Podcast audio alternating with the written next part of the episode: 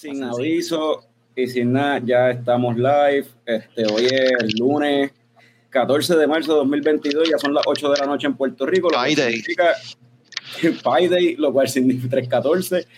Significa que estamos en vivo en Facebook y en YouTube y en lo que la gente se va conectando, pues vamos a tirar el intro porque eso quiere decir que ha comenzado el espectáculo. Fran, ese no, ¿eh?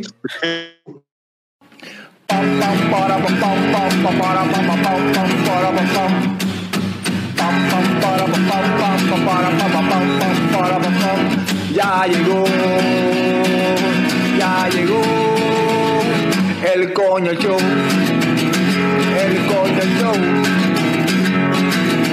Pam, pam, para, pam, pam, pam, pam, pam, pam. Pam,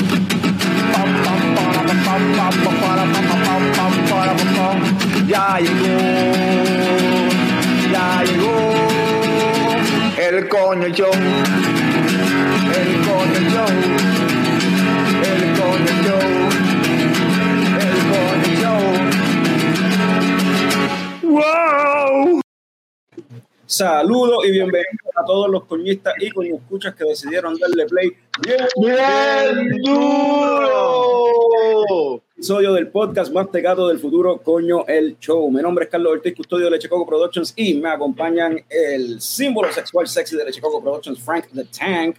Huepa. En esa misma dirección, allá en la esquina, al otro lado, está el cofundador de Leche Coco Productions, Héctor Tomás Picón, alias Tomer. ¡Pim, pim! Y acá debajo mío tenemos al wrestling fan que más sabe de películas, Norbert. Ah, Norbert. la que colillo. Y debajo de Picón, ahí tenemos a nuestro invitado especial por primera vez en Coño el Show, aunque no la primera vez en Leche Coco. Tenemos a Quique Fernández. Bienvenido, Quique. Coño, gracias por la invitación, muchachos. Me, me alegra estar aquí. Es la primera en Coño el Show, pero no la primera en Leche Coco. ¿Cuándo Exacto. fue? Yo ni me acuerdo. Pues, ah, no, es verdad. Grabamos para cuando, ¿verdad? Y esto es una, bueno aclararlo ahora para el que no sepa, este, para, que, para el que esté sintonizando en audio o en video y esté preguntándose, pero ¿y quién carajo es Quique Fernández? Un pequeño resumen. No, no los culpo si se están preguntando eso. pues Quique, Quique es homebrewer, por mucho tiempo fue parte de la directiva del Club de Homebrewers de Puerto Rico y hasta llegó a ser presidente y para ese tiempo que era parte de la directiva, recuerdo que lo entrevistamos junto a Jorge Esca, que era el presidente para ese tiempo, sobre el Club de Homebrewers de Puerto Rico. Este, y ahora, bueno, dando fast forward en el tiempo, ahora Quique pues es el, el dueño y, y el que es uno de los que opera el, una de las barras más nítidas de craft beer en, en el área metro, la esquinita allá en Bayamón. Y por eso fue que lo traímos, porque este weekend van a estar celebrando. ¿Cuántos años son, Quique? Cinco, cinco añitos. Se fueron Me en nada. gusta, me gusta el cinco años bebiendo en la esquinita. Tengo que usar eso. Tengo que usar eso. Te lo voy a tumbar. Mira, ahí está, ya están felicitando a la esquinita, los muchachos ahí en el chat. Muchas Gracias, Rey. Rey también siempre está apoyando en, eh, todo el podcast y así que Todo. se les agradece. Oye, este, ¿ustedes han escuchado el, el refrán este de para atrás ni para coger impulso? ¿Verdad? Pues así está el, así, así está el cajo de picón. El cajo de picón ya no. el se le jodió la giversa el cajo de picón y ahora está como Eliezer Molina, para adelante, siempre para adelante. Pero pues tienes que, tienes que pensar en dónde, en dónde te metes. No, sí, ahora, ahora, ahora solamente voy a decir que puedo dar la vuelta. O sea, ahora mismo para mí vivir en Guaynabo estaría cabrón porque hay jotondas en todos lados. Así que estoy chile, cabrón. No tengo que poner en medio de la luz y dar reversa porque cambió en medio del tapón, ¿sabes? Tienes Vale. que tirarte la, la táctica esa de UPS de siempre virar para la derecha. Ajá. Están metas en eso, yo no sé si es verdad, pero Yo no, yo no sé si aquí en Puerto Rico funciona, en un sitio como New York o quizás en Orlando, que es como una cuadrícula a las calles, o sea, pues puedes ahí dar la vuelta a la manzana bastante chévere, pero yo no sé aquí, mano, eh, qué tú vas a hacer si estás por ahí arriba en las Marías o algo así. No, papi, ahí, ahí se jodió. En Puerto Rico tiene que, tiene que tener cuidado en cualquier barriada que se meta, porque eh, en ninguna barriada va a poder mirar así. Papi, así que está jodido, papi. No pueden visitar a nadie en ninguna barriada. Pues Toby, dale, dale para adelante. ¿qué, ¿Qué cerveza te estás tomando hoy? Antes de que. Pues, hermano, este, sobre todo. Ahí eh, dándome una Twin Terrors de Snake Island. Saludo a Walo. Eh. IPA, ¿verdad? Eh, dije IPA, ¿verdad? Sí. Nada, eh, ahí eh, comprada ahí en la esquinita celebrando los cinco años. Eh, eh, y nada, bien buena, la verdad, este, bien contento de, ¿verdad? Walo, que también estuvo con nosotros eh, en, en, hace un tiempo atrás, de los primeros también, cómo lavar botellas, vayan y chequen ese episodio. Pues qué bueno que ella está haciendo lo propio, ¿verdad? Y, que salió a la calle y, y está, está buena, ¿eh? Está tú. Salud. Sí, esas beers se movieron súper bien allí. Este, ahora el viernes tenemos también con Walo va a estar presentando sus beers y eso. Esa y la Hibiscus, que también, yo creo que fue la, la más popular fue la Hibiscus. A mí, me, a mí Sí. me gustó más la, estoy de acuerdo, a mí me gustó más la, la hibiscus porque para hacer un blonde ale, el hibiscus le da un toque que la, la saca bien, como que le da, le da un Sí. kick bien distinto, mano, y como Sí. que tiene, tiene algo frutal y, y como hasta un poquito sour y todo, en el un hint ahí al final. Tiene de lima. Está buena, está buena. Te llegaron las beers, Norbert, que te la- Carlos te las había enviado. Este, no, no me ha llegado nada. Oye, no, oye, oye, oye, mala mía, mala, mala mía que interrumpa así, pero me gusta tu gorra, Norbert. Esa gorra de los supersónicos de Seattle está bien cabrona. Ah, diablo, sí, sí, mano. Este, una gorrita Diablo, bro, tú mátate que- conseguir una pendeja así. Pues, mano, eh, la, la conseguí, chequea, chequea si el list del mall en Mayagüez o algo está.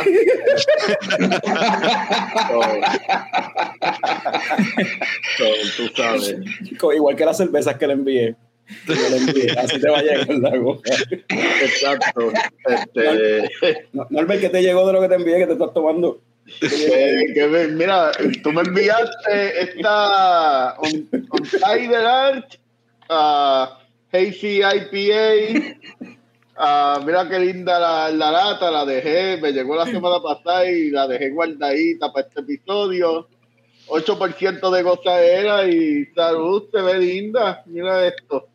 Parece un super de hazy. China. ¿Mm? Sí, Super este, hazy. On Title. On Title es el nombre de la cervecera o de la cerveza. ah, de la cervecera. Ok. Eh, la cerveza se llama Hazy, Hazy IPA con dos I. Aparece que es una double IPA versión Ajá, sí. 12. So, ok. ya. Y Este- bueno, está chévere. ah, Citra, Mosaic, todo- todos estos hops raros que tienen la Hazy. Whatever, está buena.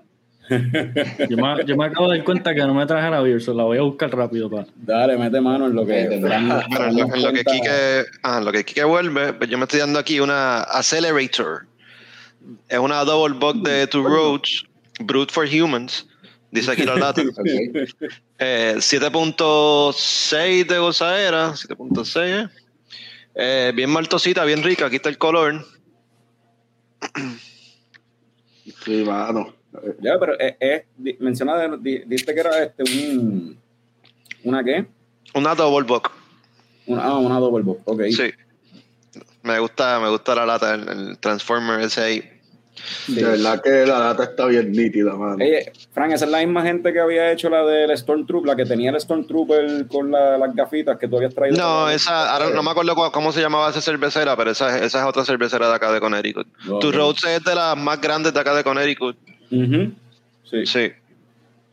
Pues yo acá me estoy tomando esto es una colaboración de Urban South de Texas con Equilibrium de New York y se llama, ¿qué dice ahí? Deira Junction.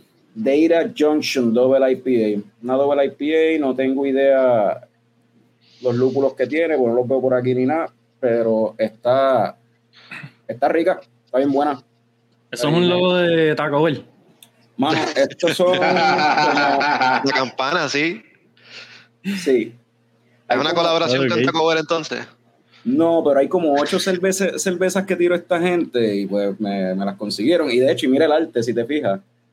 Es como si fuera una, una procesadora de, de, de taco. Van saliendo Ah, con. Ok. Según ellos van echando las Y- cosas. Y, y todas las latas son diferentes estilos de cerveza y todas tienen ese viaje así como, como Taco Bell. Ya, si tengo otra. Brother, si, si el efecto es igual a un taco de, de Anda. Taco Bell, nos jodimos. Si, Mira, si te va a caer igual que una comida de Taco Bell, papi, nos jodimos. Tenemos que suspender el episodio. Pues mira, de, de la- de las ocho que me llegaron, de las ocho que me llegaron, esta es la tercera que estoy probando y esta es la más que me ha gustado porque probé una que era un sour que tenía guayaba, eh, parcha y orange soda, loco. Y lo curioso es que sí, tú podías sentirle en los tres sabores se sentían ahí presentes. O sea, tenías lo de fantachina, la guayaba. Eso sí, la guayaba era como pasta guayaba, loco. Y olía un montón a pasta guayaba. Y, la, y parcha, y se sentía el sabor a parcha. Como que los podías sentir los tres a la misma vez, una cosa bien weird. Pero no me encantó, en verdad, honestamente. Entonces la otra fue un stout que se llamaba Chocotaco. Y, mano, eso era como beberte sirop de chocolate, o sea, literal, o sea, súper thick, pero era demasiado dulce, una cosa tampoco me encantó. y estaba media flat. Urban South siempre, Urban South siempre están haciendo lo que era. Digo, le quedan bien. Son de Ajá. los pocos breweries que yo probé que, que se tiran cosas así bien normales y saben a lo que dice la lata. Sí, eh, eso es lo curioso. Sí sabía lo que decía la, la lata. O sea, la de Chocotaco sabía bien brutal a chocolate, pero a cho- o sea, como si fuera sirop y, y a toffee. O sea, este, pero, pero, mano, no sé, era demasiado dulce. Demasiado. Como que un sugar bomb demasiado. De esas que te Para dejan. compartir con, con Sí, corillo. es mejor compartirla. Este, Quique, ¿qué te estás tomando tú? Yo me fui fancy hoy y me estoy tomando una, una Blind Pig de, de Russian River. Ah, ya. Este, es una West Coast IPA este, clásico, mano. Los, los que hacen Pliny Ujú, sí. eh, están en, en California. Eh, Esta es como que la, la IPA regular de ellos. Eh, la tienen year round y West Coast IPA eh, 6.25% 6.25% alcohol. Y mano, clásico, este, súper seca, bien aroma ese a como que toronja y cítrico, súper rico. Tiene como que se le siente el, el breadiness ese de la malta, como, como background de crackers que balancea súper bien los, los hops. Así es que, de hecho, Salud. salud. Yeah. Eh, Salud. Quique, Quique tiene una línea directa o algo con Rochan River, porque por mi madre que a cada jato consigue Sí, ¿verdad? allá. tenemos, tenemos un, un pana bueno allá que, digo, conocido por, por toda esta ñoña de la cerveza, ¿no? es pero sí, en verdad, el, el hombre ha bregado el 100. Eh, a cada rato me envía cajitas por ahí de, de esto y de Monkish, que también nos encanta, las ICAPs y todo eso. Y llegan como que ridículamente. Estas de febrero, el otro día me mandó unas latas ahí que eran como de marzo 3 y yo decía como, ¿qué es esto, mano? Súper. El tipo va para el brew y literal y lo lleva el correo ahí en, en, en 10 minutos, súper cool. Bueno, vamos, vamos a arrancar entonces con a preguntarle aquí que verdad, De- vamos a lo que vinimos. Pero antes de, de llegar a la esquinita, yo quiero saber lo- los orígenes secretos de Quique como homebrewer. ¿Cómo Quique, Quique- qué le dio a Quique con hacer cerveza? Pues, mano, fue. Empecé a Homebrew Navidad del 2011. Y fue mi hermano, me regaló un kit de Homebrew de estos, cubito blanco, la paila, los kits estos bien sencillos de, de extracto. Eh, creo que fue Navidad del 2011 y la primera beer terminamos haciéndola como para el como para enero de- del, del 12. Y en eso ya nosotros como que nos gustaba, o sea, siempre que llegaban cosas a Puerto Rico las probábamos, pasábamos buscando. En ese momento no llegaba tanta cosa, pero lo que llegaba random pues lo, lo buscábamos y lo probábamos. Pero después de hacer un par de baches en el, en el sistemita ese sencillo, le empezamos a coger el gusto a, es un, es un hobby que yo creo que o te fascina o lo odias por toda la limpieza y toda la espera y como que mucha gente prefiere como que vamos a abrirle y tomárnoslas y ya, no esperar ahí un mes a que esté ready. Pero nos encantó y por eso fue que empezamos a, así a, a meternos más en el mundo de lo que, de lo que es el homebrewing como tal. Ok. Este, pero entonces fue, o sea, fue porque te regalaron el kit entonces. Literalmente él como que un regalo random de Navidad. Ah, coño, yo creo que aquí Pero- quiero gustar esto. Pero era para él también. Sí, Ahí parece que se, el internet de Quique se atropelló un poco. Esperar un mes a que esté ready y que después no sepa buena. Esperar un mes y que no sepa buena. Eso es Sí, sí, sigo, sigo en vivo. Ahí, sí. volviste, volviste. Sí. Eh, pues sí, mano, eh, terminó siendo un regalo que los dos, los dos disfrutamos porque este, los baches esos eran obviamente 5 galones de beer. eh, había que quedara bueno o malo, había que splitearla porque Y, y, el, y eso, empiezas con la cuestión de homebrewing, después estuviste pues, en el club de homebrewers y por ahí fue que te conocimos, Exacto. pero entonces de, de, de homebrewer a brincar entonces a, o sea, que, que, ¿de dónde salió la idea de hacer un jardín cervecero y no quizás una cervecera o quizás, sea, ¿por qué ese tipo de negocio? ¿Y por qué un jardín homebrew es la business owner. Ajá. Pues, mano, nosotros, la familia, de, desde hacía par de años teníamos un negocio de hacer postres. Este, quizás los llegaron a ver por ahí en la calle, era Cops, Cops Ujú. Desserts. Venían como que en unos vasitos, los teníamos en un par de lugares. Este, así que teníamos ya ese negocio corriendo familiar en Bayamón. Eso estaba por el, por el Parque Industrial Minillas, por allí, por, cerca de la UPR de Bayamón. Eh, y un día mi hermano y mi cuñada Marian buscando como que mirando por el casco urbano en mirando por el casco urbano de Bayamón eh, vieron un par de spots pensando más en food truck como que poner un food truck en algún lado y como éramos tan fans de la beer y estábamos metidos en el homebrewing eso del food truck como que rápido se convirtió en vamos a hacer una barra también y obviamente pues estaba ahí empezando el boom más heavy de, de cervezas artesanales. So, para nosotros siempre ha sido como más, o sea, lo hicimos súper de hobby, eh, que está bien cool, que terminamos, ¿verdad? Ahora estamos haciendo eso full time en algo que nos encanta, que en parte yo pienso que es porque la razón por qué hemos tenido éxito, porque de verdad que nos, nos fascina la beer y estar allí todo el día y vender beer y explicar las cosas de beer, so, eso, eso ayuda un montón. Y todo ese tiempo, desde el 2012 más o menos que empecé a hacer beer, la vasquinita abrió el 2017, eh, metido en el club de homebrewers. Ahí fue que conocí a todos estos chamacos, a, a Jorge, a Raymond, todo el corillo de Arturo, eh, y nos hicimos super pan, que ahora básicamente ese es mi círculo de amistades es El full corillo, de- es el corillo. del sí. mundo de la beer, que conectamos súper bien. Así es que ha sido, ha sido interesante, par de años interesantes. Entonces, ¿por qué? No sé, hay algo que está curioso de la esquinita, ¿verdad? Es la cuestión de que es la esquinita jardín cervecero y comparando con en el concepto de beer garden como tal, pues aquí en Puerto Rico pues, se, ha hecho, pero no al nivel de que, no, no sé, pues es que la esquinita parece como los beer gardens que uno visita fuera de Puerto Rico, como que tiene el look, como que, ¿por qué? O sea, ¿cómo vino la, la idea de hacer quizás el beer garden o, pe- o pensaban primero hacer, o era una barra? ¿Cómo fue la, idea detrás de eso? ¿Cómo llegaron a, a ese concepto como tal? Lleg- Llegar al concepto fue, fue más por el spot en que está.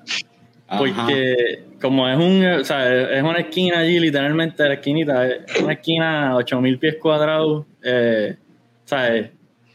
Que, que estaba todo abierto y lo que y, y- y la barra terminó siendo algo, bueno, ustedes lo han visto un millón de veces, una barra súper chiquitita para el, para el tamaño del local. Así es que lo de Beer Garden fue como más naturalmente por, por el tipo de espacio que era.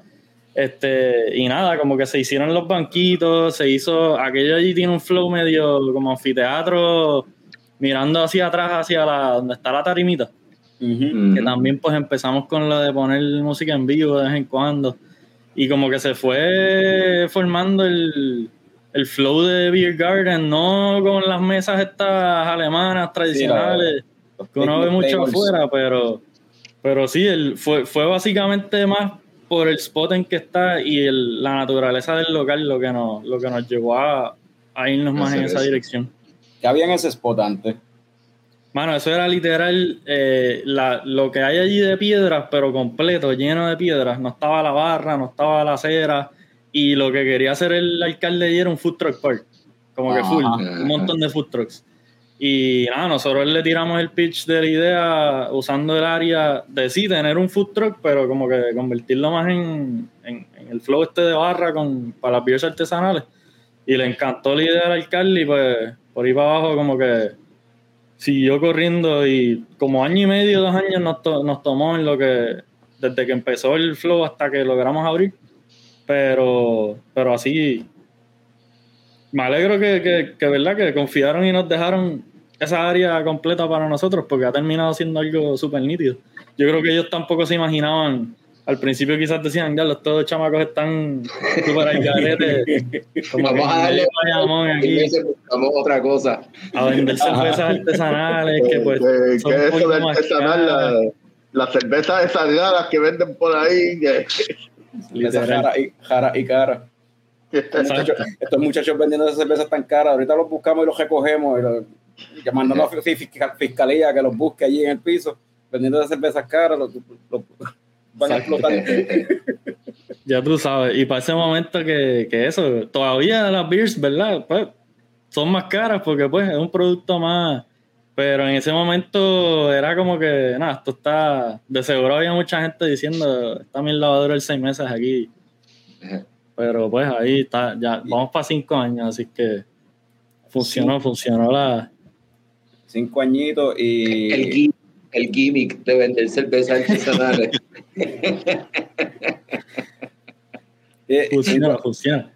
cinco añitos y como parte de la, de la celebración eh, te tiraste a tirar una, a hacer una cerveza con, con Leatherback y con y con Quique Torres. pues. Eso también fue, eh, surgió de la, so, un- una idea que en realidad el que pichó la idea fue Joey de Ballester, que de verdad saludos a Joey y le doy las gracias, que siempre nos han apoyado un montón. Ellos son Craft Beer Puerto Rico, básicamente, eh, que tienen la, la- el catálogo más grande ahora mismo en Puerto Rico de distribución de, de cervezas más craft, pues lo tiene Ballester ellos nos ofrecieron en algún momento hacer, si queríamos hacer como con alguna beer exclusivamente para la esquinita, no para tenerla todo el tiempo, sino como lo que hicimos, un batch. Eh, y pues, como que coincidió con el aniversario de cinco años y dijimos, pues perfecto, vamos a aguantar la idea hasta ese momento. Y eso, la gente de Leatherback también super cool. eh, nos permitieron, ¿verdad? Nos dejaron usar sus facilidades. La hicimos en San Tomás, que es donde está trabajando Joselito, José Flores. Saludos a José Flores también. Él está allí corriendo esa operación solo, básicamente, que en verdad será hoy. El, el tipo está haciendo un trabajo excelente allí. Y tienen un brewery súper nítido en San Tomás de cinco barriles, un poquito más, ¿verdad? Manejable que el sistema grandote de San Cruz. Así es que hicimos un batch allí. Entonces enviaron parte para acá y entonces las otras dos partes las van a vender allí en San Tomás, que creo que ellos van a hacer el launch ahora el, el, el jueves, el día de St. Patrick's. Ok. Y también enviaron un poquito a San Croix.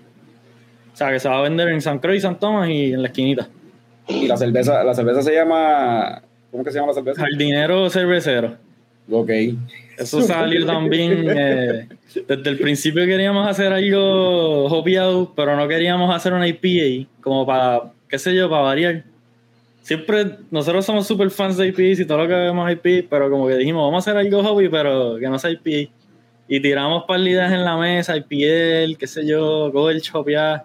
Y terminamos pensando con el hate este que tienen localmente las blondes. Este, Ah. dijimos como que, bueno, vamos a hacer una blonde que esté bien demente.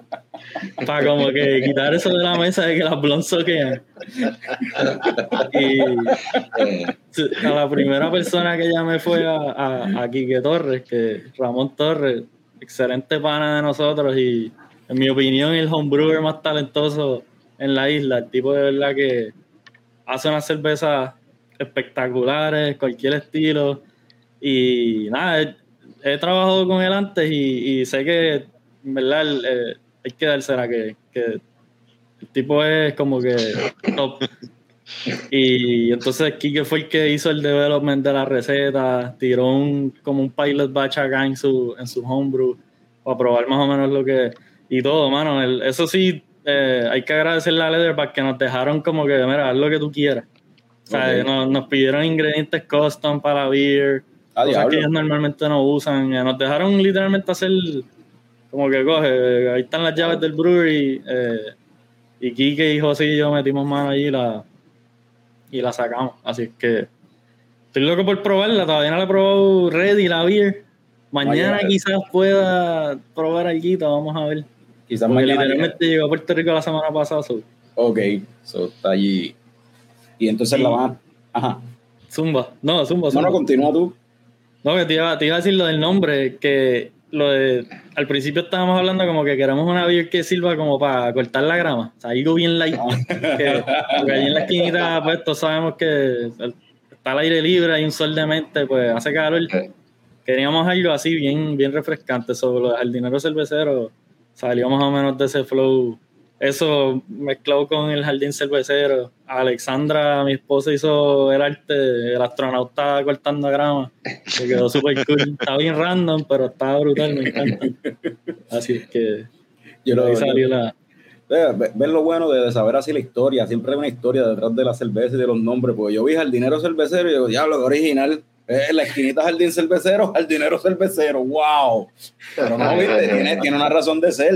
Es una blonde para que. para- o sea, Es una blonde para cortar la grama, para cortar Para la cortar la grama. No, no, y, y- y exacto, y, y- y perfecto, ¿verdad? Porque, o sea, eh, Carlos y yo sabemos lo que es eso, porque estuvimos trabajando en fincas durante un tiempo y después de salir del turno a las 2 de la tarde había que darse la puch. bueno, y, y por un tiempo después estuvimos trabajando haciendo patio también, de hecho. Haciendo, También. haciendo montando ahí no, y ahí- haciendo. Ay, no bebíamos, en ese momento no bebíamos. no, ahí no, es verdad, es cierto.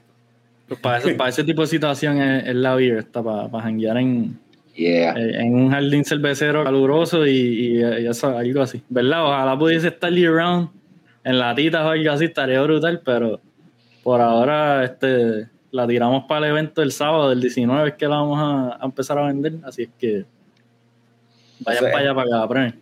Eso es este sábado, ¿desde qué hora?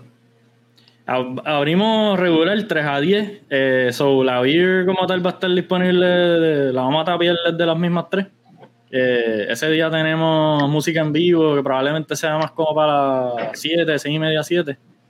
Eh, pero nada, el party básicamente todo el día de 3 a 10 van, va a haber Empieza desde las 3 y tienes que llegar a las 3 a buscar la cerveza y probarla.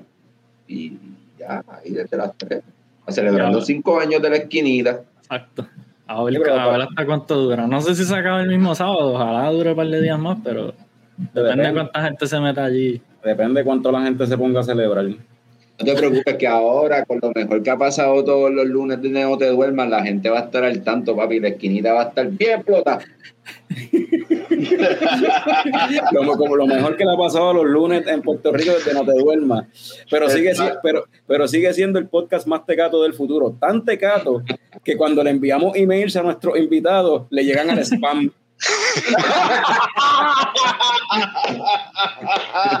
Papi, pero eso Eso- significa que ya somos una mega corporación, cabrón. Eso significa que somos ya somos mega. papi.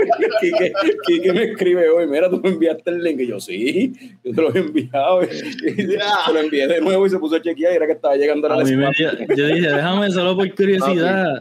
Y le di a Yonki ahí, bien grande, leche de coco.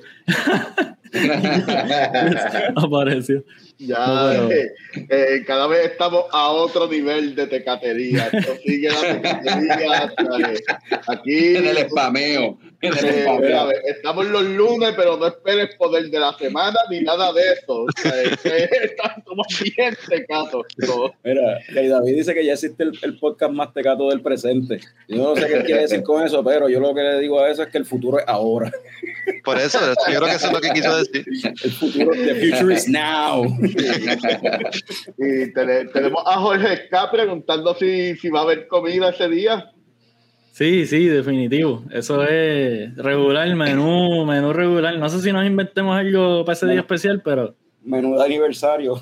ahora mismo estamos metiendo unos smash burgers que, que están quedando de show, así que eso probablemente sea parte del, del, del menú ese día. Y Jorge, Jorge hablando de lo de vender la exclusiva, que me dio una risa, me dio una risa brutal. El, Sí. Él literal me, yo creo que Carlos me dijo, mira, para hacer el episodio Y Jorge, como 15 minutos después, me escribe: Mira, ¿quieres hacer un episodio el martes? Y yo, voy para Leche Coco el lunes, so pichea, no vamos a hacer un carajo el martes. y yo, ya, ya lo están vendiendo en exclusiva, Leche Coco. Ustedes saben cómo Jorge. No, pero eso, eso, eso no es nada. Si cuántas veces no hemos tenido el mismo invitado la misma semana en, en Todos los podcasts. Todos los podcasts locales. Ajá, Vamos pasando la papa caliente. eso es normal. El Media Tour. El Media Tour. El Media Tour cervecero. Hablando de Media Tour, aquí hacer un paréntesis. Este, el tour del Dank se acabó el sábado pasado de, de la Elixir Nórdico, que fue en Reina Mora, y tengo que decir, ¿verdad? Que es la primera vez que en Reina Mora lo abren ah, al público como tal. Y este, y la realidad es que en verdad sucedió súper nítido. De todos los eventos que hicieron, o sea, que en cada barra que hicieron el fin de semana anterior, acá fue donde más gente yo vi que se metió y fue donde más keks se, la- se acabaron, o sea, se fueron. Vendieron cerveza como locos, muchachos. Yo no sé si les quede bien para, para, la, para la semana que viene. Qué bueno. Pero, pero qué bueno por los muchachos de Reina Mora. Anyway. So, volviendo acá, este, mira, Jorge está ahí peleando por eso. Ay, ¿qué, Jorge, mano? ¿Qué se hacer? no, sé, qué decirte. Mira, y este, ya son cinco años. Una pregunta así que, que lo voy a tirar aquí, que el, el reto más grande, ¿verdad? Y, o algo que, eh, que hayas tenido, ¿verdad? Corriendo el negocio o en el, en el proceso de montar el negocio. Este, mano, yo creo que aquí siempre en Puerto Rico el, el reto clásico es bregar con, con el gobierno y tú sabes. Y allí estamos bastante queridos porque pues tenemos una relación decente con el municipio y con el alcalde, etcétera, que asumo que en otros lugares será más cuesta arriba todavía. Pero pues siempre aquí uno, este, cualquier cosita que quieres hacer, un esto, un cambio allá, eh, se la doy a, a Marian, mi cuñada, que es la que está siempre metida en cuanto oficina. Metiendo caña. Y ella, pues, es buena en eso y, y de verdad que logra las cosas mucho más rápido que mucha gente, pero definitivo que es el, tú sabes, pues, la, la clásica, eh, todo toma un par de meses más de lo que se supone que tome. Y, eh, así es que quizás eso. eh, y también aquí, pues, en cuanto a ne- tener negocio de, de beer, eh, hay cosas que uno quisiera que fuesen más baratas, pero pues por la naturaleza de del shipping y más hoy en día que el shipping está súper al. Todo el mundo tiene problemas de, ¿sabes? Hay, hay batallas para ver quién, quién mete qué en la, en la barcaza y, y para que termine llegando acá. Primero que llegue fresco y bueno y segundo que, que no te llegue a un precio que tú digas, diablo, mano, como que, Pero nada, hemos, hemos, hemos logrado trabajar con eso. Algunas cosas, pues, hay que saber balancear en cuanto a precios y eso, para que no terminen aquí latas a 20 pesos, pero, pero se puede, se puede. Se, pu- se puede, se puede, se puede disparar a 20 pesos si sigue la gasolina y si sigue todo subiendo, me cago en nada. Y eso también nos ayuda, pues, el hecho de que somos un negocio bien sencillo en cuanto a costos de operaciones, eh, ¿sabes? En cuanto a la gente que monta cosas bien fancy, con aire acondicionado y gigantes y en áreas bien lujosas, pues, me imagino que, que tiene que ser un poquito más intenso. Pero Más, over- más overhead. en eso sí, pues, tener un beer garden en Puerto Rico hace sentido. Tiene sentido full. Pero, eh, eh, pues, por lo menos ustedes tienen las cortinitas ahí, porque uno pensaría en al aire libre en Bayamón y di- dicen que en Bayamón llueve todos los días. Yo no sé si eso es verdad, pero Chubito, Chubito tenía razón. La maldita quebrada siempre está crecida. Sí, mano, eso es. Bayamón es como que o 150 grados, Mordor, o. O está lloviendo, tú sabes, eh, eh, un, tú sabes, full huracán. Así que. Eso, eh, yo creo que eso, si me vuelven a preguntar lo del challenge más grande, ha sido el clima. eh, el clima, mano. El clima en Bayamón. Eso, eso yo creo que es el, eso es el trumps todo lo demás. bueno, Sí. y ¿Ustedes abrieron antes o después de, de María? Yo no me acuerdo. Antes, antes de María, sí, So, arrancando, No. les cogió ese tostón. literal. Abrimos en marzo 2017, marzo 17 de 2017, que fue St. Patrick's Day en ese año. A María fue cuando septiembre del Sí, por 17. ahí, Septiembre finales- 21. finales de septiembre, ajá. Empezamos a fin de ese año tuvimos ese tostón de no pasó casi nada allí que me acuerdo todavía nosotros después de que pasó el huracán pudimos regresar a la barra por primera vez como cuatro o cinco días después del huracán porque literalmente no podíamos pasar Vaya por el mujer. Ah, dale, por la- Dale, dale. Vaya, Forever. esa, esa es mi amada esposa ella también sabe el, el tostón del clima El struggle, el struggle. Pues, mano, nosotros vol- volvimos, pudimos volver a la barra, quizás eso, como una semana después de María, y estábamos cagados, tú sabes. Nosotros llegando, entrando por el casco urbano, oyendo cantos de zinc por todos lados que se parecían exactamente a los cantos amarillos de zinc de la esquinita. Y decía, anda, para el carajo, esto, esto va a estar, tú sabes. Yo estaba esperando a ver por ahí encanto, botellas voló de beer tiradas por ahí. Llegamos y como que un montón de matas y porquería tiradas por todos lados, pero la barra estaba ahí como si nada. Como que ahí vi, yo estaba viendo hasta luces así, como, como que rayos de luz saliendo de la barra. Yo, y bueno, pues, estábamos mi, mi hermano, mi viejo y yo, y yo creo que a mi viejo se le salen un par de lágrimas cuando vimos la barra allí intacta. intacta ahí. Y entramos y literal lo primero que hicimos fue servirnos beer de draft, que ese cooler aguanta súper, no había electricidad, pero ese cooler aguanta súper bien el frío y nos dimos la beer fría ahí de draft todavía, estaban los cakes y fue como que wow. Y Una de experiencia ahí, religiosa. literal, literal, hermano. Y de ahí volvió la luz como en cuatro o cinco días a la esquinita, porque como tenemos el hospital al frente, Ah, Ah, yo, yo le digo a todo el mundo, si estás buscando lugar para abrir el negocio, ahora al lado de un hospital en Puerto Ajá. Rico. Porque a la hora del power y Sí, más eso, en situaciones como esa. Sí. exacto, le dan prioridad a, a esos spots y, Eso y de suerte estamos en la misma, en el mismo grid de luz y mano, o sea, no, literal no podíamos abrir porque había ley seca, pero nosotros estábamos obviamente yendo allí a abastecernos para nosotros, para nuestras casas, en lo que pasábamos todos esos meses de... y, a- y aún así, viste, con, tu- con todo y eso, o sea, en verdad no, no le fue mal con, con, con, con el huracán, pero probablemente hasta a, a otros negocios que sí le haya ido mal con el huracán, de seguro el gobierno como quiera sigue siendo la parte más difícil de tener un negocio pues, en Puerto. Rico. Sí, sí, sí. Sí, hemos tenido pues el huracán, los terremotos, la pandemia, han pasado 20 cosas en, los en los cinco años, pero... La Y después del huracán, lo Pero bueno como fue mi eso. carro, sí, papá, para adelante, siempre para adelante, papi. como el carro de Picon. Después, después de María, lo que sí, la gente estaba bebiendo como unos dementes, so, eso también ayudó. Después del cantazo, pues, como que cada persona consumía como por tres.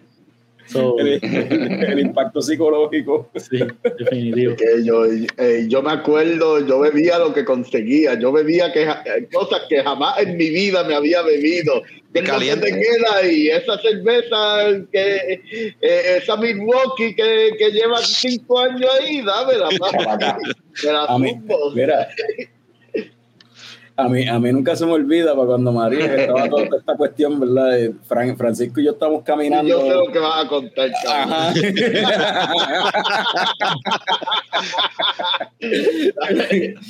Estábamos caminando ahí bajo el sol yendo a unos chinos que quedan relativamente cerca, o sea, quedan cerca, a pie, bajo el sol a las 12 del mediodía, y qué sé yo, compramos comida china, nos enteramos que estaba, estaba abierto el sitio ese, y cuando estábamos saliendo del sitio, había una fila de, de carros, ¿verdad? Para el, para el garaje de gasolina. Y había este muchacho sentado así, bien bastripeado al lado del carro, porque hacía una calor cabrona y pues y no tenía casi gasolina, so tenía el cajón apagado, en la, lo movía poco a poco. Y cojonaba así, y Fran dice, adiós, ese es Norbert. Y yo veo a Norbert que Norbert está así de jetido, mano, en el sol. Y, y Norbert tenía como, como un tribal, un diseño bien Ah, Mira, un tatuaje nuevo. Y yo, este cabrón se hizo un, un tatuaje nuevo y con el cabrón se levanta así, era un reguero de mimes y ¿sabes? salía el tatuaje salió volando. Papi, los mimes eran reales, papi. El mimero y el mimes, boxeo, abejas, este, todo estaba en para esa época. No tenían hábitat. Y Carlos me pregunta como que, diablo, Norbert, a ese nivel ya tú estás, mano. Yo, papi, sí, en verdad que sí. Te... Haciendo, haciendo fila para comprar y todo ahí. Sí, mano. No. Entre generadores y mosquitos, la biel era la única opción, definitivo. Lamentable que nos- por lo menos nosotros acá lo, lo que conseguimos al principio era bien mala, pero whatever, eso era lo que había. Saludos Siempre a Mina. siempre vale. Saludos a Mina, que siempre nos apoya también y nos ayudó un montón con, con el proyecto este de la Beer. Yeah. Mira, y, y un consejo que tú le diese a alguien, si, si alguien que pensara montar un, un negocio así de, de craft beer en algún lugar. en- Como yo no quiero llegar a viejo, no voy a escuchar este consejo. Espérate. Tápate los oídos. Te puedes quitar los dos y ya. Se fue, se fue. Mano, yo, yo le diría que, que, que, que lo hagas, que te tiene que gustar un montón. Como que no te tires a hacerlo solo pensando en, ah, esto es lo que está pegado ahora mismo, eh, va a funcionar. Porque maybe te vaya bien, pero no es, yo creo que la gente también la tiene como que en Puerto Rico siempre quieren estar siguiendo los trends, como que no importa lo que sea, ah, ahora esto está de moda, vamos a montar, y no saben absolutamente nada de lo que están haciendo y lo hacen. Y muchos de ellos pues terminan en la prángana porque aparecen 50 a la vez y así es que todavía hay espacio definitivo. En Puerto Rico falta un montón de tela para cortar, por lo menos en la industria de, la beer y en cuanto a breweries, etcétera. Yo creo que hay mucho espacio. Pero te tiene que gustar un montón, como que métele un par de años, en, métete en la industria de otra manera, de homebrewing o trabaja en algún en alguna barra, en algún brewery para ver que de verdad te le tengas el amor ese a, al- a- a- a lo que es la beer y esto, porque definitivo que ayuda y te, y te va a ir mejor. Y la gente se da cuenta, como que los clientes yo creo que como Sí. que perciben eso. Sí, sí, Sí. definitivo. Definitivo. Este, así, eh, lo que estás diciendo le hace eco algo que mencionó ahorita Jorge Esca, que es que voy a parafrasear, que no sean wannabe, que sean, que, básicamente, que sean reales. Y suena bien cliché, pero, pero es en lo que sea. Yo creo que eso es, eso funciona para lo que sea. Que de verdad puedas levantarte todos los días y, Y hacerlo y- normal. y hacerlo, sí. Mira, Dahmer dice que se debe tener pasión y estoy de acuerdo. Y, y definitivo, o sea, hago eco. Sí, pero la pasión es el motor, exacto. Ajá. Sí, porque, Tommy, ¿por qué tú haces este podcast? Hacho, porque me gusta que verlos a ustedes bien contentos y felices y colaborar con toda esa gente que está allá afuera, como dijo Enrique al principio del podcast, que se, se han convertido en nuestros hermanos. Por eso es que estamos aquí. Gracias a nuestra, gracias a uno de nuestros, ¿verdad? Eh, eh, eh, ¿cómo es? Eh, co- eh, ¿cómo es? Cooperadores, ¿verdad? A, a Jorge Esca, ¿verdad? Que siempre predica la palabra. Estamos aquí siempre, ¿verdad? El evang- el En alabanza.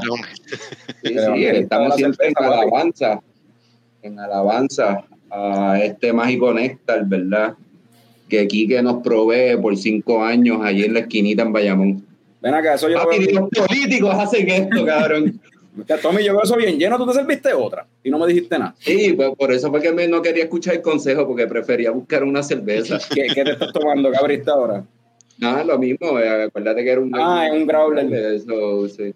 Ay, yo me emocioné. Pensé que te había servido algo. Pensé que te había servido lo que prometiste al principio. No, yo estoy emocionado de ese speech que acabo de dar. Creo que debo cambiar mis miras a hacer otras cosas en esta vida. Yo tengo allí una bocina en un micrófono. Si quieres ir el sábado y repetirlo allí, Ajá, sí. como cada media hora pues, dices eso y yo creo que todo el mundo se va a pompear allí. Pero, pero, Sí, mano. O ir predicando en el carro con, con un autoparlante. Eh, en, Una tumba en en Manatí había uno que, que tenía el carro negro con let- y letras blancas decía Cristo viene y predicaba. O sea, algo así debería hacer. Dedicando la, la palabra de la cerveza. Oye, pero, pero lo, que, lo, que, lo que Quique dice es muy cierto esa cuestión de que, o sea, eso de la pasión y lo que, ¿verdad? Este, como mencionó Radames, que se, eh, que se debe tener pasión, este, es que, y lo que Quique dijo de que eso el cliente lo nota, sí, mano. Yo estoy, yo como cliente de diferentes negocios de, de craft beer, o sea, tú notas eso. O sea, eso tú te das cuenta de cuando un negocio de verdad, la persona que está, los que están ahí de verdad le importa esta No. cuestión. Se, se, se fajan quizás en educar, aunque no, esa palabra no sería la, la, la apropiada, pero como que en busca, en, en- en orientar mejor quizás a la- al que no a- al que no conoce o, de, o al que sí conoce, orientarlo sobre, qué sé yo, mira, me llegó esto, o sea, eh, eh, tú lo sientes en la vibra, mano, en la... En la parte, en la- parte, ¿verdad? Yo, yo que paso por allí todos los jueves, ¿verdad? Por, cosa del trabajo. eh, parte nítida, ¿verdad? Que no sé si se ve, porque en la mayoría de los negocios que tú vas, ¿verdad? Tú estás con clientes, ¿verdad? Y, y está todo el mundo allí. Pero parte, pa- parte de- creo yo, parte nítida de la experiencia de ir a la esquinita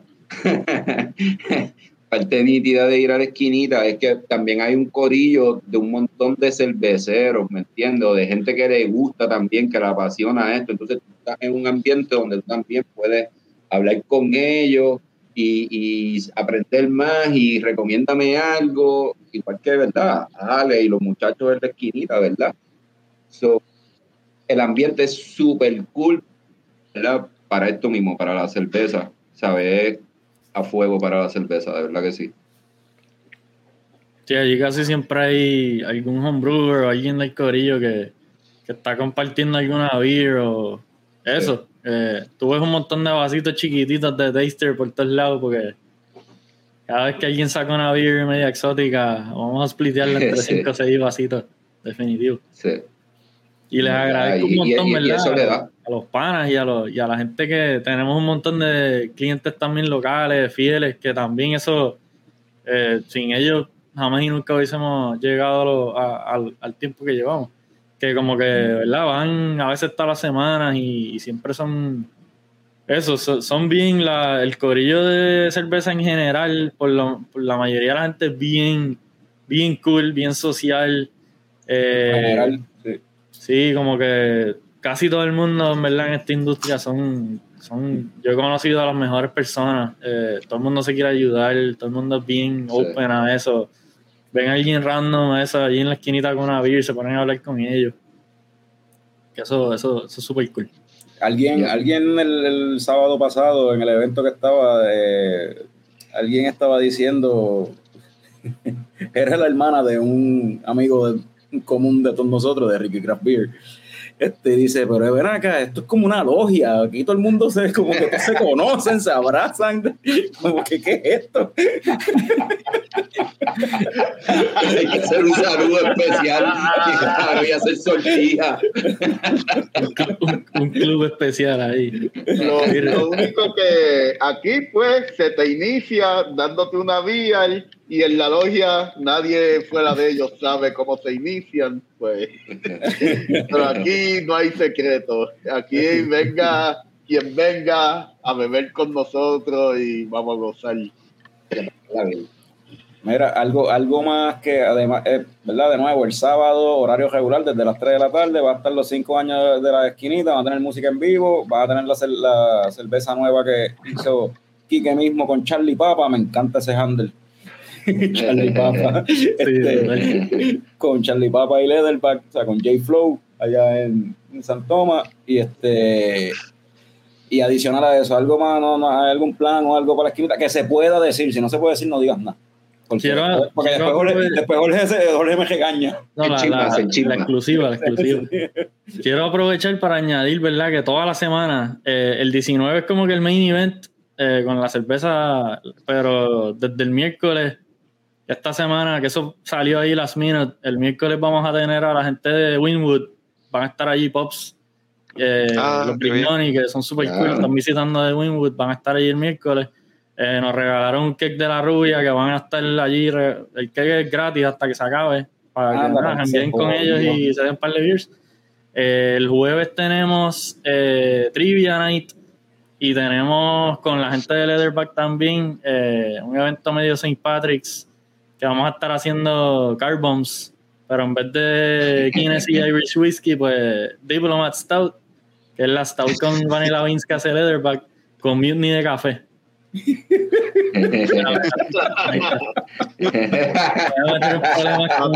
Papi Jorge, te, Voy a meter problemas con el producer de Breaking- Mira, por lo menos, Jorge, mira, para que no. Ahí está, ahí está. la- Espérate, espérate. Déjame poner- déjame ponerlo ahora, ahora, ahora. ahora. Ahí atrás, No, atrás. oye, Se ve grande, se ve pero, grande. Oye, no se- pero Jorge, Jorge, Jorge no, no, no se puede de esto, ¿verdad? Porque esto es como todo en la vida, tú sabes, existen las comas, ¿verdad? Y existen los servigones, ustedes son los servigones, ustedes son en serio con servigón. Nosotros nos dedicamos a estas cosas y a las exclusivas, y, eh, porque pues, No, eso, to- todos los shows tienen su, tienen su propósito y su. Ajá. Eso es, eso es, claro. El jueves, el jueves St. Patrick's Trivia eh, y el viernes tenemos jazz en vivo, también música en vivo jazz con la con San Juan Collective, que son la, la bandita de jazz que iban antes todos los martes, que hacíamos los martes de jazz.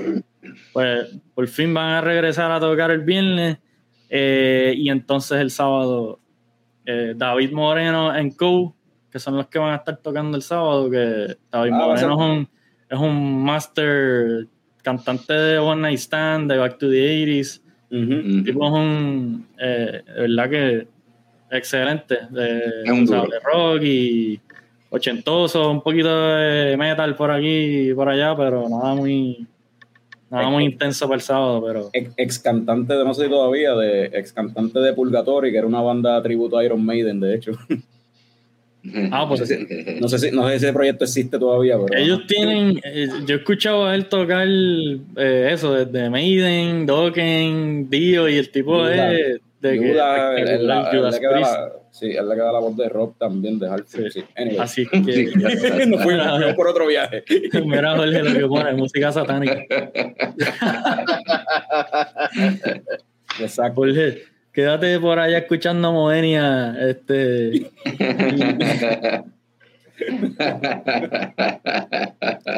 está, está brutal. La esquinita Beer Week. Con tanta, con tanto, ¿verdad? Tiene un calendario ya. Básicamente, sí, básicamente se formó ahí un mini, un mini beer week. Pero sí, los invitamos bueno. a todos. eh, todos los días abrimos desde las 3. Va a haber algo todos los días de la semana, así que mucha beer bueno. Bueno, para cerrar el show, como siempre, ¿verdad? Vamos a, a, a desviar la atención. Si alguien. Ve, te está sirviendo una cerveza, Norbert. Espérate. Yeah. Antes, de, antes de hablar de película, cuéntame qué te estás tomando. Que yo creo que todos tenemos un Eh, me estoy- No, no, y, y Fran también se sirvió algo. Ah, ok. Sí. Ah, me estoy bebiendo de, de la cervecería Indeed, que pues de las mejores que, que está en el área de Minnesota. Double IPA y Giant for the Day. Me imagino que esto tiene que ver con simpático o algo. Y es una Double IPA y déjame saber, déjame ver cómo sabe esto, que no la he probado. Tiene 9% de gozadera, que ya saben que voy a gozar, tú sabes. Vamos a ver. Y eso es basado. Ok. Giant for a Day de, de Indeed, me dijiste. Sí, de Indeed Brewing eh, en Minneapolis. Está buena. eh, es fresquecita, citrosa. El 9% no se siente. se- me va a azotar, el gigante me va a azotar ahorita, pero por ahora está este, fresquecita, refrescante. So, No, no te preocupes, que va a ser por hoy nada más. For a day. Mira, Radamés Santiago se está tomando la IPA de, de Clown Shoes. ¿Cuál IPA? El Clown Shoes tiene como 10, tiene huele de mil. Fran, ¿cuál te estás tomando tú? Estoy dándome una Space Potato de una cervecera de acá que se llama Tony Creek. Eh, sí, le dicen así porque es que tiene, tiene Idaho y tiene Galaxy Hops. Y pues, Space Ah, Potato. ¿Quieres? nice. Ok. Nice. Me encanta. nice. Está bien, cabrón. sí. Es una, una Hazy, este, 7 puntos de, de gozadera, super juicy, super rica. Me gustó, me gustó esa pendeja. Space Sí, Potato. sí. Eh, no, si, si no me hubiese mudado al Midwest, no hubiese entendido el nombre, en ¿verdad? Pero está nítido, está nítido. Como el Maya West Farm. anyway, pero el nombre, el nombre de está nítido y está buena. Está- Sí, está- súper juicy, súper rica. Vi, yo me serví algo, yo no sé. Kika, ¿tú serviste algo? Yo creo que me voy a servir otra. Déjame, que me queda ahí en la nevera. Déjame, déjame buscar una ahí para seguir, para hablar de la película que Exacto, vamos, vamos dijeron ya que parte de- por ahí. Sí, sí. Este, pues yo acá, espérate, ponme aquí en grande. Abrí esto. Por ese arte, pues me imagino que ya saben, conocen de, de quién es esto. Eso es de los animales tripiosos esos de, de Florida. Ajá, Los Animals. animal, animal. Este se llama Trip Flip. Un Trip Flip es una triple IPA con Citra Crayo, amarillo y Simcoe. Y tengo que decir que está Diablo. bien rica. Bien buena. Nice, a fuego. Ahí con el vasito que me regalaron de allá de, de- de, Mississippi. ¿eh? Ujú. ¿O lo, lo dije bien? Lo dijiste bien, sí. Yeah. De seguro no- No, no es Alabama, exacto. Ese es el que tú dices siempre. yo siempre digo Alabama, pero fue de Mississippi que me lo regalaron. No sé si se conectó hoy ella por ahí, yo creo que no. Ya se le fue la fiebre, yo creo que ya no está conectando. Pero está buena, está buena. Este tiene de gozadera, de, imagino tendrá como un 9 o algo así. Donde, vamos a ver cuánto dice. Tiene un, no, tiene 10%. So, me- Norbert y yo vamos a estar bien locos ahorita. Yeah.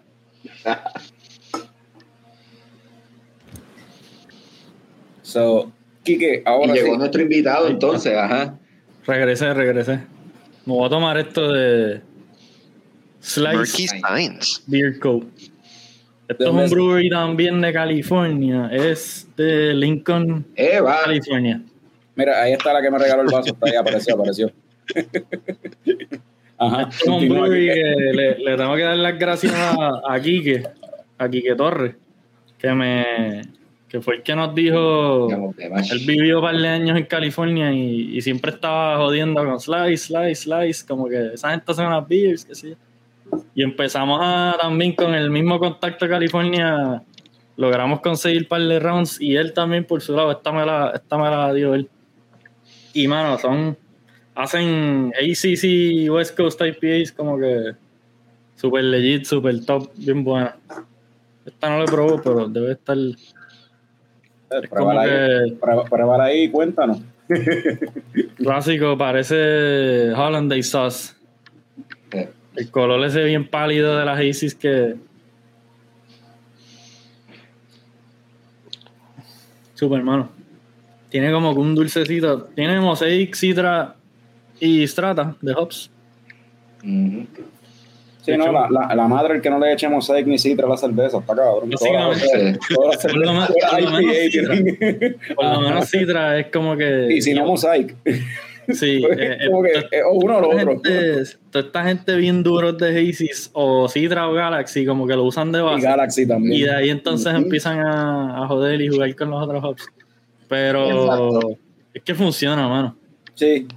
Como que Fading Broke está. So, vamos, so, vamos a entonces a transicionar la conversación para terminar el episodio con la otra parte de Leche Coco, que es las películas. Y yo voy a empezar con Fran, porque Fran no ha hablado casi hoy.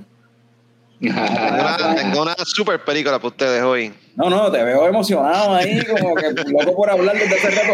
Yo no, yo no- yo no- yo no estoy, yo no estoy ready para lo de cerveza, pero tengo una película. Cuando llegue, después de una hora aquí conectado, yo tengo una película. Esta es para los que les gustan la- las películas de, de ciencia ficción de Netflix. Esa- esas obras maestras que Netflix siempre se tira. Ajá. Sí, salió, salió en estos días eh, The Adam Project, Eh, la película nueva de, de, de Ryan Reynolds. Que de hecho la dirigió el mismo, el mismo director de, de Free Guy. Y Deadpool 2. Y, ah, él también dirigió después. eh, de verdad. Sí. Sí. Pues esta película, fíjate, pa- dentro de esa categoría de, de películas de Netflix de ciencia ficción de time travel, está chévere, dentro de esa categoría. Eh, pero tiene, tiene tremendo, no, tiene tremendo cast, eh, Ryan Reynolds, este, Mark Ruffalo, Jennifer Garner, Zoe Saldaña, eh, Catherine Keener. Ah, el- ah, es la, ajá, la de 40 Year Old Virgin. Eh, la película estuvo chévere, eh, eh, eh, está divertida. Se deja ver. Ah, y ya quiero, quiero mencionar, porque el- el- la premisa, eh, Ryan Reynolds viaja al pasado y recluta su versión del pasado de 12 años y hacen un team up para salvar el mundo, whatever. El chamaco que hizo de él, este, le quedó cabrón, es Ryan Reynolds a los 12 años. Bien cabrón. Eso estuvo- pero- ah, ¿tú la, tú la viste también? Sí, yo la vi. Esto es como, esto es como Looper, pero más de chamaquito. Sí, es, Ajá. como. Sí, sí, sí, porque es, friendly. es un Family friendly friendly looper. Sí, de ese te- me gustó eso. Sí. A ver si el fin de semana la veo con un par de cervezas Yo- encima. Ma- Más allá de, de lo difícil de creer del time travel, es que Ryan Reynolds es hijo de, de, de, de, de este tipo, de. ¿Cómo es que se llama? De, de Mark Ruffalo. Ajá. Ok. Eso está. Mira, oye, oye, Radamés dice que suena que es en la mierda. Mira, Radamés, da- da- dale el chance, ¿viste? Bueno, bueno, es una película de fa- es familiar, tú sabes, pero nada más que con todas las fallas y las boberías que tiene la película, eh, solamente ver al, al nene haciendo el papel de, Ra- de Ryan Reynolds cuando chamaquito vale la pena porque es que es Ryan Reynolds cuando chiquito. O sea, está Le quedó, le quedó. Ahora, Jorge K está diciendo que está buena, que la vio ayer y dice que hasta lloró. Eso me, eso me, me trae, eso, eso eso- me hace, eso eso es me hace normal. pregun- eso me hace preguntarme. No, pues yo pensé. Jorge estaría aquí en este show ahora mismo llorando de felicidad. No, tiene, tiene sus cositas emotivas. Ya, sí, sí, tiene sus cositas. yo pensé que es que Jorge se identificó o algo y es como que sí, yo quisiera encontrarme de nuevo con mi niño interior o algo así. O Con mi niño menos modelo, con mi niño modelo. con mi niño modelo cuando salían los periódicos y esas jodiendas. Con la foto que, esa que, él se- que él pone a cada rato de González Padín. Ay, loco. Sí, todos los años. Eh, Radamés dice que eh, no, está con- no está convencido con la cara que pusimos. Tranquilo, Radamés, que es la misma cara que Ah, coño, mira, sí, mira, mira, mira, ahora, ahora me siento mal por reírme, mira. Ah, eso viste está- que chojo, chojo No, de cabrones. Ustedes son un chojo de Es cabrones. verdad, es verdad. Hace Ahí sentido. está, ¿ves? Y en ese sentido, pues sí, tiene sentido que sea emotivo. Sí, sí, sí. No, de la historia, es verdad. Para alguien que, ¿verdad? te- tiene una conexión más, más deep con la. ¿Tú la viste también, Kiki? Yo de casualidad la vi ayer y me alegro que la vi ayer porque después de lo que Frank dijo, no lo hubiese visto. Pero no, Pero no es mal, ¿verdad que no es tan No, como no, Frank? No, no. Dentro de la categoría de ciencia- películas de ciencia ficción, de time travel de Netflix, pues está chévere, sí. Porque hay que, ellos tiran, ellos tiran todos los años, por lo menos una o dos de películas de eso mismo. Coño, de time mano, travel. pero eso, eso es como decir, bajo la categoría de cervezas mierdas, la, la PBR es buena, tú sabes, la PBR se deja beber bajo la No, categoría pero es de mejor, es mejor, es mejor. No, pero es mejor que una PBR y que una no. Honestamente, la película empieza nítido. Lo que pasa es que después te empieza, perdón, te empieza a dar cuenta de, de otras cositas que es como que, ok, aquí hay un par de cositas que fueron medios vagos con esto, pero, pero coño, la, la actuación está chévere, el chamaquito, le el chamaquito es el que se la come, en verdad. Sí, no, no me gustó Catherine Keener, que dijiste que se llama. No me gustó ella como villano, ¿no? Ah, esa estuvo bien porquería. Sí. No me la imagino como villano. Ajá. Eh, es más, Corillo, ¿saben algo? Yo la voy a ver ahorita. La voy a ver después del episodio. En realidad. en hora y realidad media, está- se consume está buena, rápido. sí, está buena y es buena eh, para ver en familia y eso está cool porque es como. bien- Exacto. Tú sabes. Y pues, mira, Sara Jennifer Garner también. Soy Saldaña. Soy Pero la sincero. veré la semana que viene para entonces Norbert y yo tener algo de qué hablar. Este va a ser el last movie you watch la semana que viene. Bueno, Norbert, ¿cuál fue el last movie que tú viste? Ah, Drive My Car, película japonesa que, que ha sido bien aclamada eh, en los últimos meses. Ah, Drive My Car, eh, este actor japonés que tras que perdió su hija cuando tenía tres años, acababa de perder su esposa y se está quedando ciego y necesita a alguien que, que guíe su carro eh, por él. Y es un buen drama. ¿Qué pasó? ¿Qué Mala, pasó? mala mía, Norbert. Sí. Ganó. Es el comentario que ganó la noche. Mala mía, pero es el comentario que ganó la noche. También dan ganas de llorar. La categoría de podcast cerveceros que hablan de, de, de De cerveceros boricuas que hablan de películas, ustedes son de los buenos. También dan ganas de llorar. Ok. Ah, Hay otro podcast cervecero que hable de películas. Sí, ese. Cervecero boricua. Podcast Es cervecero como que esto es como un ahí bien. Por lo menos, por lo menos, por lo menos, por lo menos podemos dar algún tipo de emociones a la gente que nos ve, ¿verdad? Sí, Exacto. sí, por lo más, más, emociones que los actores de la película que Norbert está hablando, pero dale, sigue. Más emociones de que las películas. Ah, Drive My Car, ah, película que está nominada a par de premios, creo, y, y todo. Ah, si les gusta Para el Picture, drama ¿no? y el cine ser más- un poquito más serio, pues se la recomiendo. Está en HBO Max, es larga, es fuerte, así que... ¿Cómo? Él la haría con cojones, dura más que, que de Batman. Eh, dura tres horas. Eh, la cosa, la cosa curiosa con la película es que los créditos, los créditos de empezar la película empiezan a los 45 minutos. Que a los Sí, 45 minutos es que la película está empezando y dura tres Sí. horas. Eso, por eso no es una película para todo el mundo, pero es la última que yo vi. Yo me, tar- yo me tardé cuatro días, o sea, estuve la semana entera viéndola. Me tardé como cuatro Ah, días. ¿tú la viste? La ¿Y vi, qué te pareció? ¿Te gustó? La película está bien actuada, pero es demasiado larga y es demasiado. Ha hecho un back trip, es como que tres horas para me. Como que está buena, pero me pareció que como que tres horas, es un montón para meter un montón de temas que hemos tocado un montón de veces en este tipo de películas que siempre se llevan los Oscars y esta cuestión. O sea, la pérdida de ¿sabes? personajes que han sufrido una pérdida y están tratando de, de sobrellevar eso. Y el hecho de que son japoneses es como que Mira, la película, es que la película es bien retante para la audiencia. Es un bad trip. Eh, es bien retante y es un personaje bien retante porque el personaje básicamente es como, perdonen mi boricua vulgar, es lo que en mi barrio le dicen, un cabrón feliz, tú sabes. El, el actor sabía que, que su esposa siempre se la estaba pegando y él sabía que uno de los actores de la obra que él está dirigiendo eh, se la estaba Era- comiendo antes de ella morirse y, y es como que una cosa y- bien ella- y ella- ella- ella eso.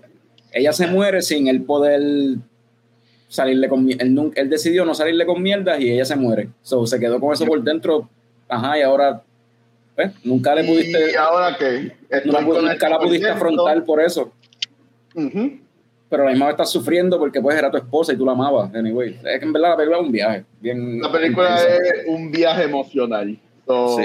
eh, yo, si quieren algo que los rete emocionalmente y se pueden sentar las tres horas a verla, recomendada.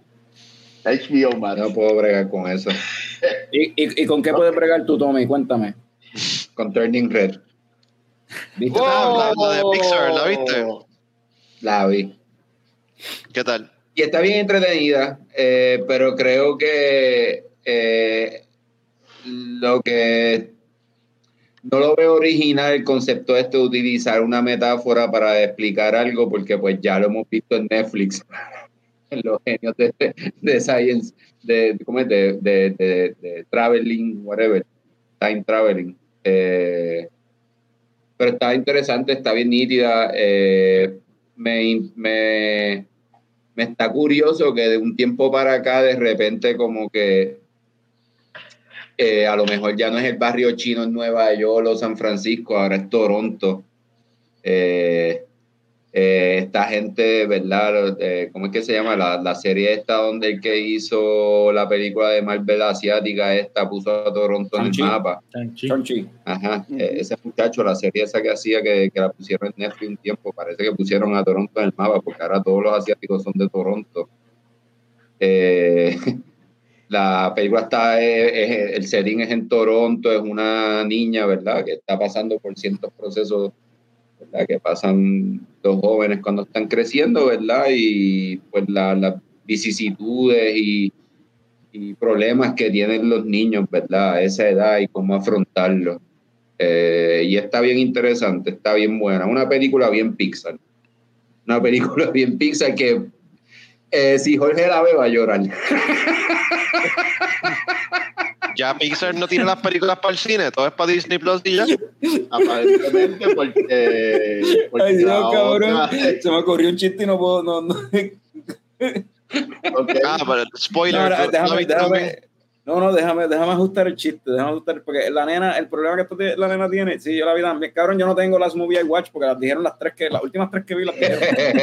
Pero- tengo ninguna. A un resumen, a un resumen de las tres, a un resumen de las porque, eh, yo, yo la vi también, a nosotros nos encantó en casa eh, y eh, es curioso lo que dice lo que dice Picón de Toronto, porque cuando yo viajé, la primera vez que viajé a Canadá fue en Toronto y donde me estaba quedando era en Chinatown.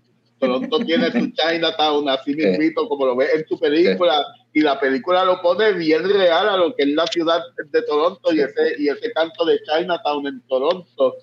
Es como si fuera live action una cosa bien accurate bien real.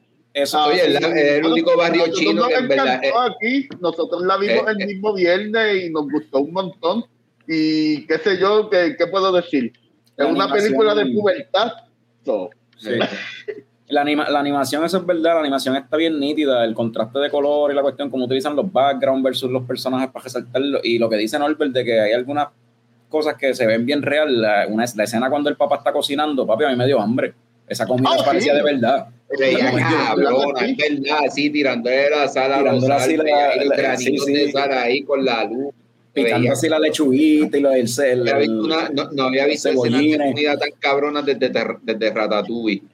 Sí. Oh, sí, eh, y no, la animación Pixar siempre seguía y esta película no es una excepción, en verdad. De verdad, esta película está súper buena en cuanto a animación y en cuanto a drama también. La- Entonces, la, la premisa es que esta nena, ¿verdad? Por una cuestión de los espíritus de, de pues, sus eh, su de- de- de ascendiente, qué sé yo, o sea, su, su linaje y whatever, le hereda esta, este gift o maldición o whatever, que cuando ella Eh, tiene emociones fuertes, está en estrés, pues se convierte en una zorra gigante y por eso es que Picón le encantó y se identificó. Ok. Porque Picón cuando le da emociones fuertes se convierte en una zorra. Ajá. pongo bien dramática, pero no sé, no sé zorra, pero sí dramática. El efecto, el Ok. efecto sneakers. el efecto sneakers. Pero sí, lo que sí tengo que decir, la película, la película Anyway, este, la, yo la vi con mi esposa, a mi esposa le gustó mucho y, y la película es bien de nena, full. O sea, y es, Anyway es based en lo que pasan las niñas, las muchachas, las nenas en preadolescencia y en adolescencia, o sea, ese Sí. coming of age y qué sé yo. Eh, y está Yo tengo hermana, así que yo entiendo esa pendeja más o Y menos. Menú, menudo, ¡ah! Astrid Eh. O sea, todo ese viaje lo presenta la película en verdad de una manera bien funny y yo creo que bien accurate.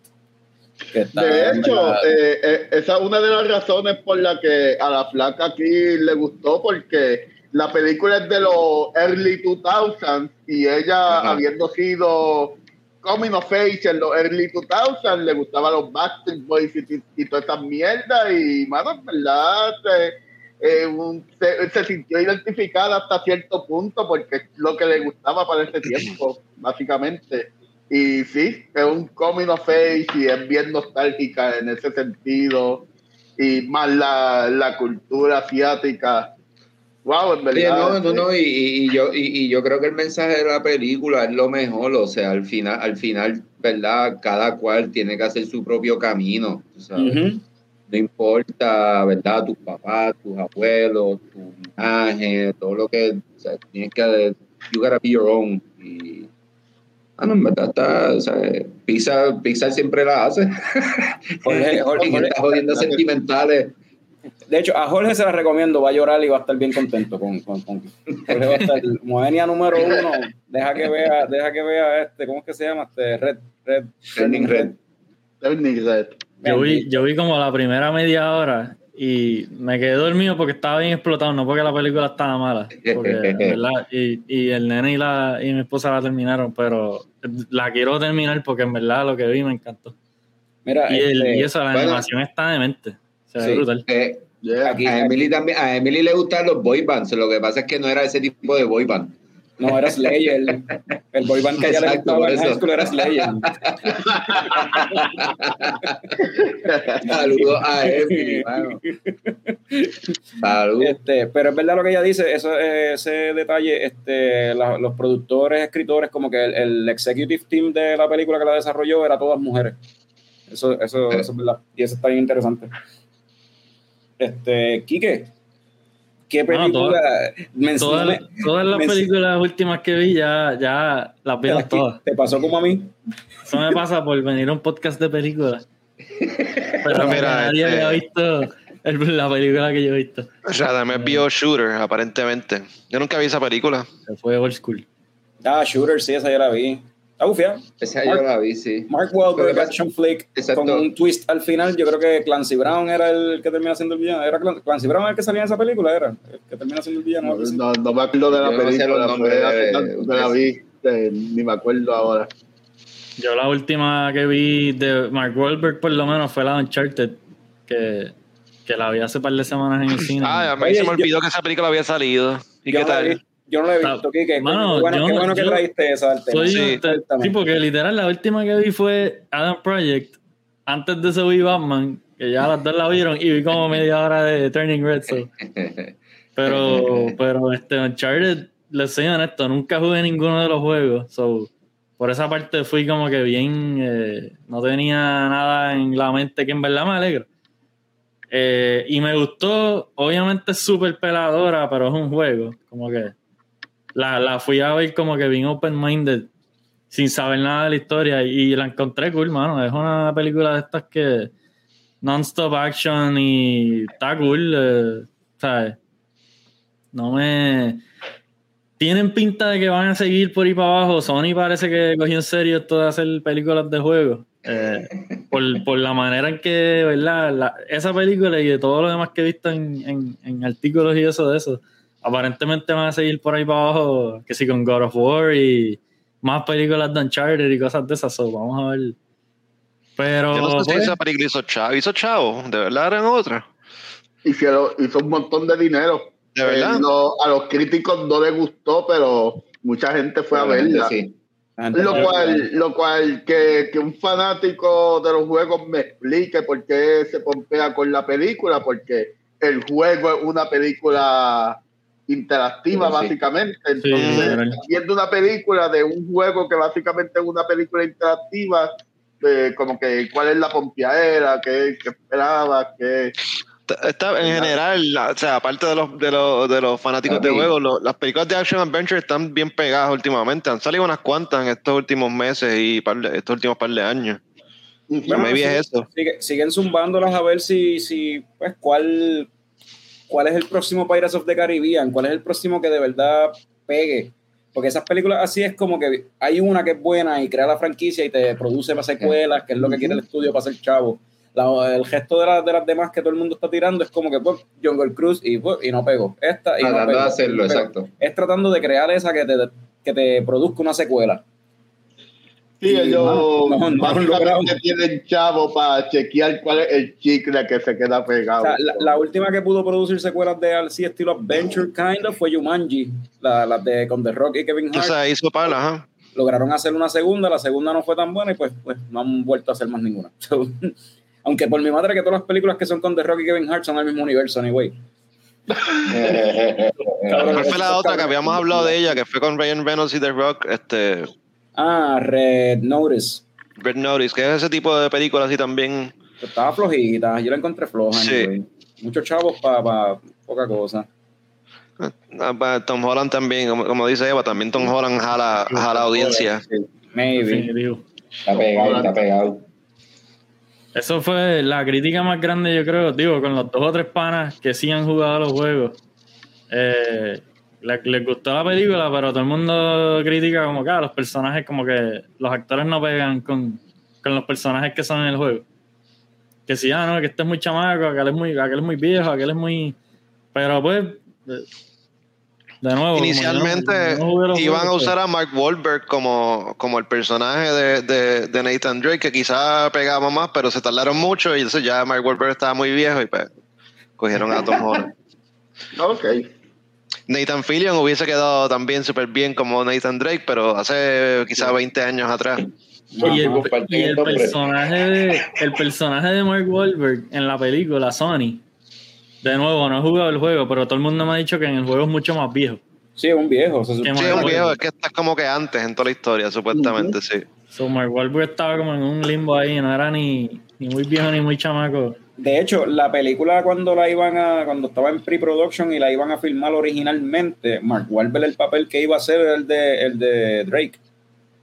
Sí, sí, eso es lo que estaba diciendo, pero ya, ya estaba attached, tenían que dejarlo, se le dieron ese otro papel. So, yeah, eso es weird. So, esa cerveza está haciendo, esa cerveza de 10% está haciendo efecto. Espérate, espérate, espérate.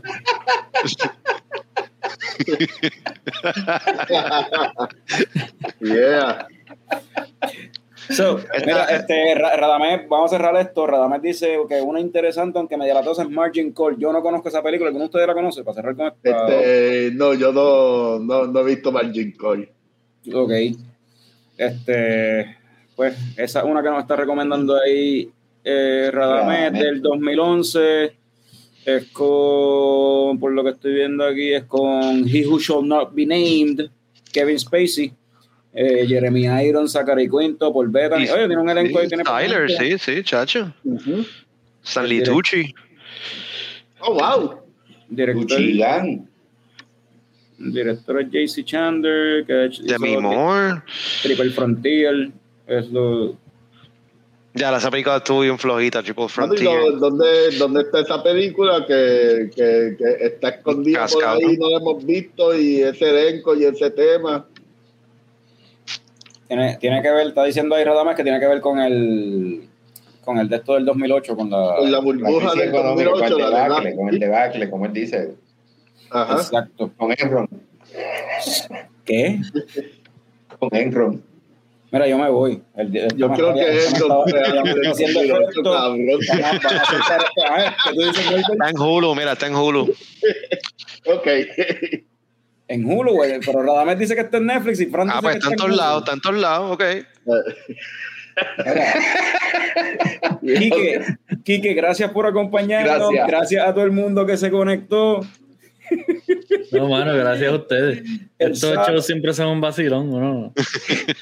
me, lo, me lo disfruté más haciendo parte del show y dándome la beer Y by the way, yo creo que este fue el episodio que desde que nos fuimos live que más eh, gente hemos tenido viéndonos en vivo. Y yo creo que fue gracias a Kike. obligado Fue gracias a Kike. Fue gracias a Kike. Quique, Tan pronto gente. empezamos a hablar de películas, eso los views se hicieron así.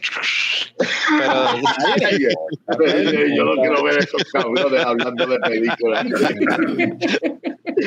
Era, era, era, era.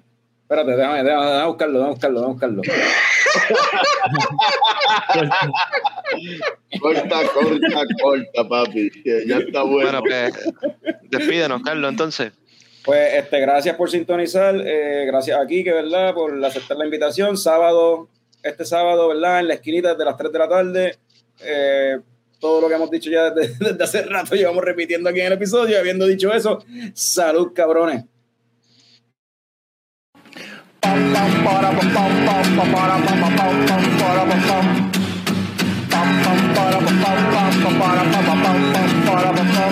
Ya llegó, ya llegó el coño show, el coño show.